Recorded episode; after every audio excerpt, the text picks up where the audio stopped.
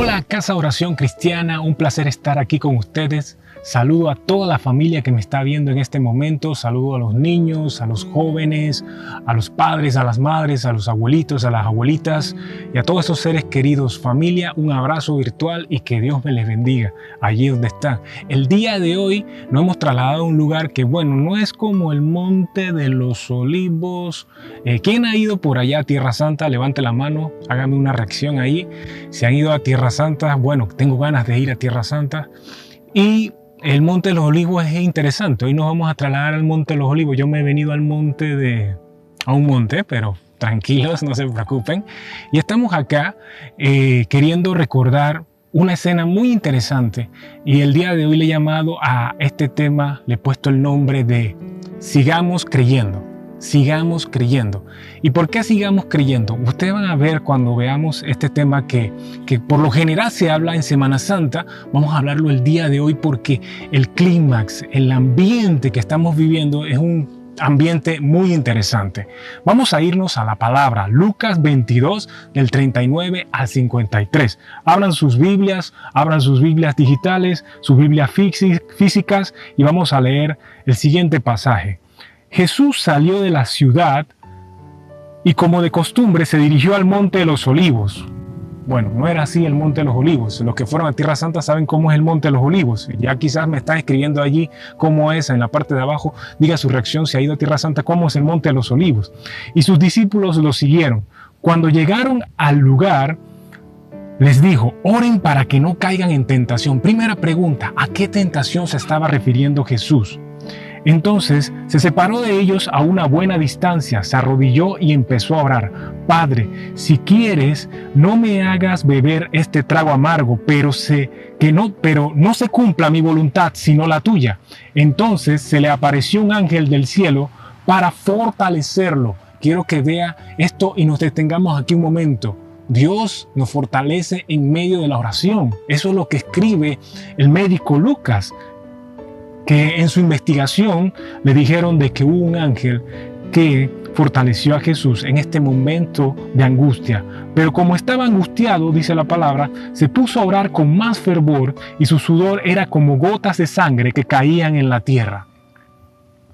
Cuando terminó de orar y volvió a los discípulos, los encontró dormidos, agotados por la tristeza, porque están durmiendo. Les exhortó, levántense y oren para que no caigan en tentación.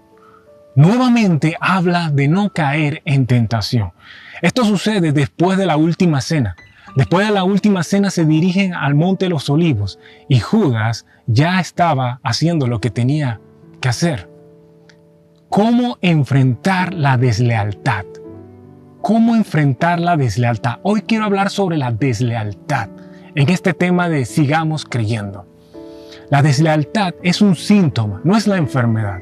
Estamos en una sociedad en la cual el individualismo y el hedonismo nos lleva a vivir y a convivir de una manera en la cual podemos afectarnos y a poner primero nuestros derechos, nuestros deseos, nuestras necesidades todo lo que nosotros pensamos de nosotros mismos primero que los demás o hasta que Dios. La deslealtad nos lleva a un nivel de ver en qué sacamos provechos de algo. Aún estando en necesidad, podemos ver la forma de buscar y sacar provechos de algo o de alguien.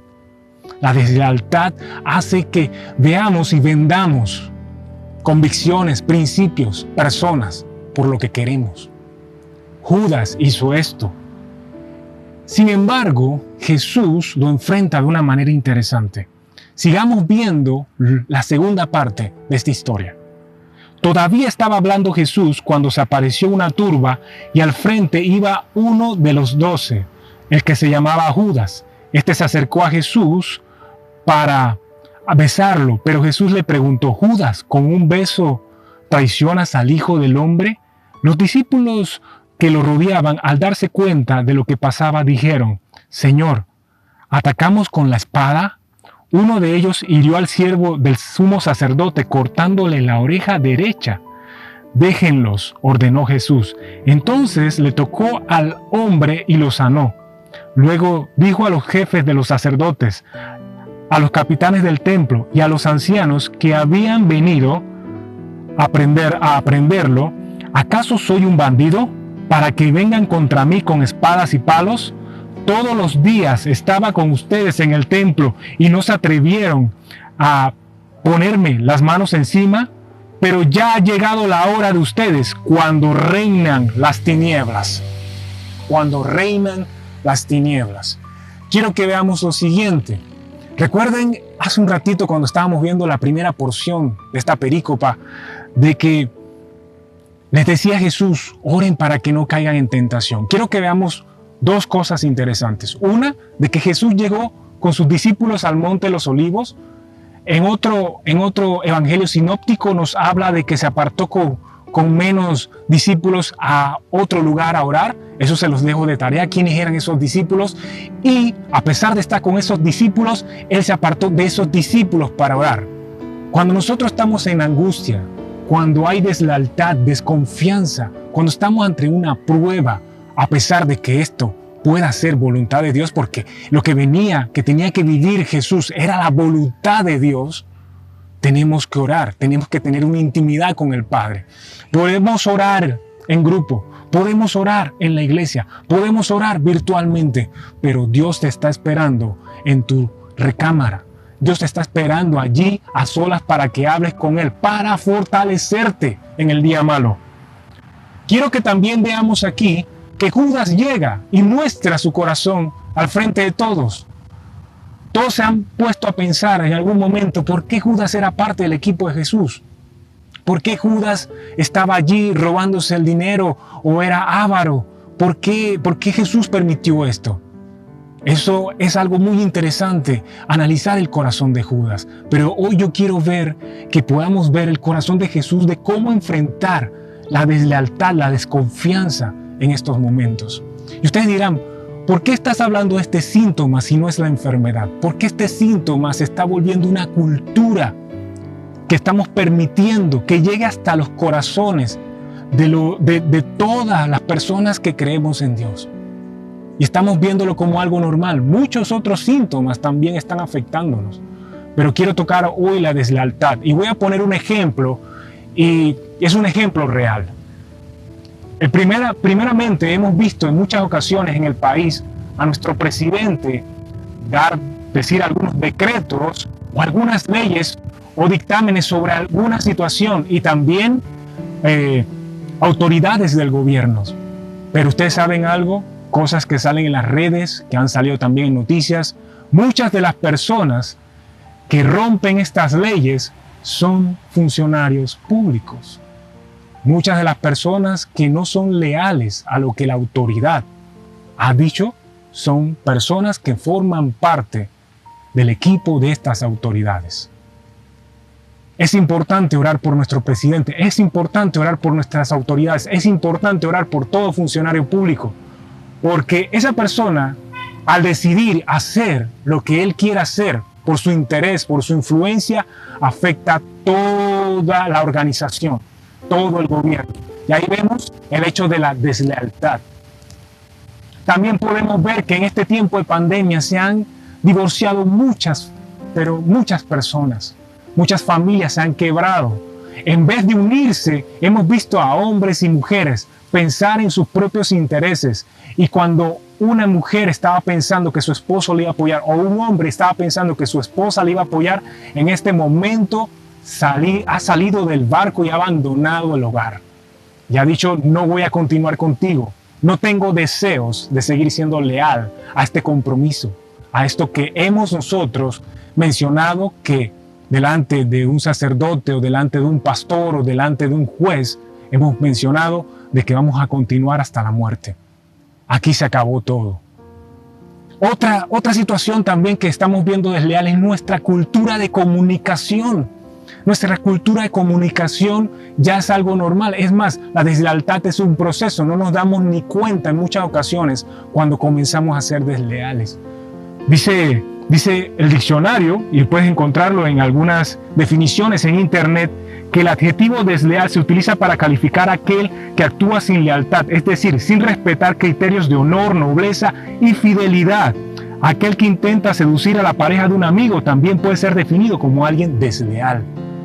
Hoy, hoy verdaderamente no quiero decir esto para señalar a alguien.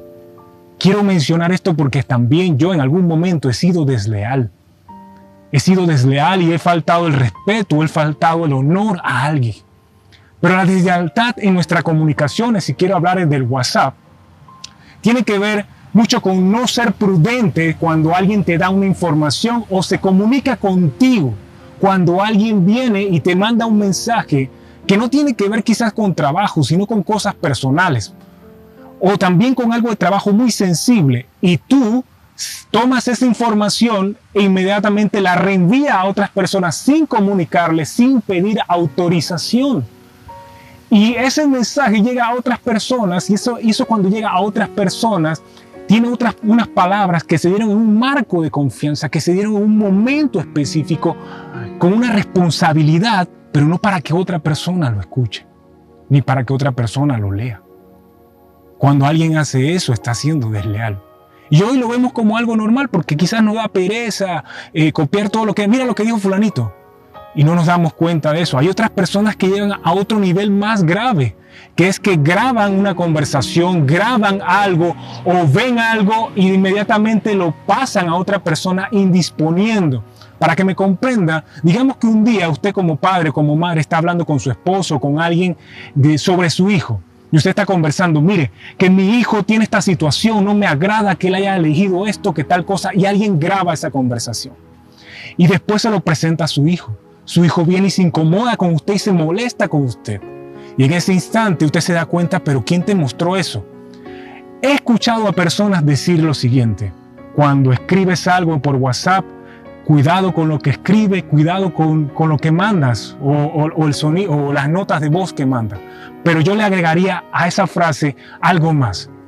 Cuidado con lo que escribes y cuidado con lo que grabas en WhatsApp. Y tú, cuidado con lo que escuchas y cuidado con lo que lees y no traiciones la confianza de quien te da el mensaje. La parábola del sembrador nos habla de la responsabilidad del que recibe el mensaje. Hay una responsabilidad en la comunicación entre el emisor y el receptor. Hay una responsabilidad de ambas vías. No podemos dejar la responsabilidad solamente en el que emite el mensaje. También nosotros cuando recibimos un mensaje tenemos que tener la sabiduría y la madurez para saber, ¿es el momento de reenviarlo? Estas palabras que están aquí deben ser reenviadas. Este audio, ¿debo yo reenviarlo? Y eso es algo interesante. Cómo Jesús, volviendo al pasaje, enfrenta la deslealtad en acción. Alguien que vendió, no solamente Jesús vendió amistad, vendió principio. Jesús hizo mucho por Judas y por toda la familia y por todo el mundo y por toda la sociedad y por todas las comunidades donde iba Jesús. Jesús hizo mucho, pero no hizo lo que Judas quería o lo que pensaba. Jesús fue más allá y enfrentó la deslealtad con gallardía. En ocasiones, cuando estamos al frente de una situación difícil, queremos en este momento reaccionar con la espada, pero Jesús fue valiente Quiero que se grabe usted esta frase. Hay ocasiones en las cuales tus decisiones delante de las personas pueden ser de debilidad. Pero delante de Dios son temerarias y valientes. La decisión de Jesús de orar y después de enfrentar el arresto de la persona que lo traicionó con valentía, no con espada, sino con humildad y mansedumbre, es ser temerario y valiente. Yo me, yo si fuera Jesús, yo le haría la pregunta a Dios, Padre, ¿por qué quieres que muera por ellos? Mira cómo me traicionan. Tú sabes todo lo que van a hacer en mi contra y todavía tú sigues creyendo en ellos. ¿Tú sigues creyendo que yo debo morir por ellos? La deslealtad se, se enfrenta con amor. La deslealtad se enfrenta con fe y esperanza. Estamos en una sociedad en la cual la deslealtad está a flor de piel. Cada quien está velando por lo suyo. Y, y quiero que veamos esto ya para ir concluyendo. porque quisiera que en su casa siguiera leyendo cómo Jesús enfrenta, aunque usted lo sepa, pero léalo por favor, léalo. Y si quiere puede leerlo de los tres evangelios sinópticos, léalo. Lea cuando Jesús es arrestado, vuelva a leer eso. Cuando Jesús se enfrenta a Poncio Pilato, vuelva a leer cada momento, cada instante que se va dando allí, cómo Jesús enfrenta esa injusticia y cómo la humildad y la mansedumbre, y la mansedumbre tiene que ver con alguien que controla sus emociones, y la humildad de poder sujetarse a a la, voluntad de Dios en algo que parece que no está correcto, pero sí Dios permite para que al final Él demuestre que Él tiene el control y Él tiene el poder. Y quiero que vean esto. Aquí termina esta frase en Lucas, en versión NTV, que ha llegado la hora en la cual el reinan las tinieblas. Estamos viviendo en unos tiempos en los cuales están aceptándose leyes que van en contra de los principios y valores cristianos. Se están, hay organizaciones planeando algunas cosas que van en contra de los principios y valores cristianos. Y Dios está buscando gente que sean leal a Él. Yo le preguntaba la otra vez a mi esposa, ¿por qué nosotros seguimos fieles en esto? ¿Por qué nosotros a veces damos reloj 24/7 eh, algunas cosas y, estamos orando y, haciendo aquel, tal cosa y, sirviendo en esto y preguntando y siguiendo y ayudando y, no es que seamos los mejores, no, para nada, para nada nos falta mejorar mucho, mucho, mucho, pero pero casi ni, a veces nada más damos una vuelta al patio y agarramos un poquito de sol y seguimos adelante. ¿Por qué? Porque hay algo que nos pone en el corazón de ser leal a lo que Dios ha puesto, a lo que nos apasiona, a lo que Él dice, hagan en este momento. Hay muchas cosas buenas que se pueden hacer, pero en este momento ustedes tienen que estar concentrados en esto. Sean leal. Y va a venir pruebas, hermanos. En estos tiempos, pruebas en la cual se va a ver si somos fieles a Dios. Si verdaderamente vamos a elegir el camino de Judas, de vender nuestras convicciones y principios por un par de monedas, o fortalecernos en la oración y levantarnos como Jesús y decir, aquí estoy, no vengo con espada, pero vengo con el poder del Señor. No vengo con, con violencia, pero vengo con humildad y mansedumbre. Y voy a mantener mi posición. Y voy a mantener mi posición. Sigue creyendo, hermano. Sigue creyendo. No pierdas la fe, no abandones a Dios. No busques excusas, no busques que alguien me hizo esto, que no hagas eso. Dios está viendo si, quiere, si verdaderamente eres leal, a pesar de que hayan Judas, a pesar de que hayan personas que de alguna forma u otra se han dejado convencer por el mal y se han convertido en instrumentos para dañar, para afectar, para abusar, para hablar mal, para señalar. No te rindas, sigue creyendo, aunque parezca que las tinieblas están gobernando y dominando. Si Dios gobierna nuestro corazón, vamos a seguir adelante haciendo su voluntad. Y Él, en el momento debido, resucitará todo lo que haya con su poder y nos levantará y hará lo que tenga que hacer con tu vida y con tus generaciones. Casa de oración, sigue creyendo. Dios te bendiga y que pasen un excelente fin de semana y un abrazo y se les quiere a todos. Chao.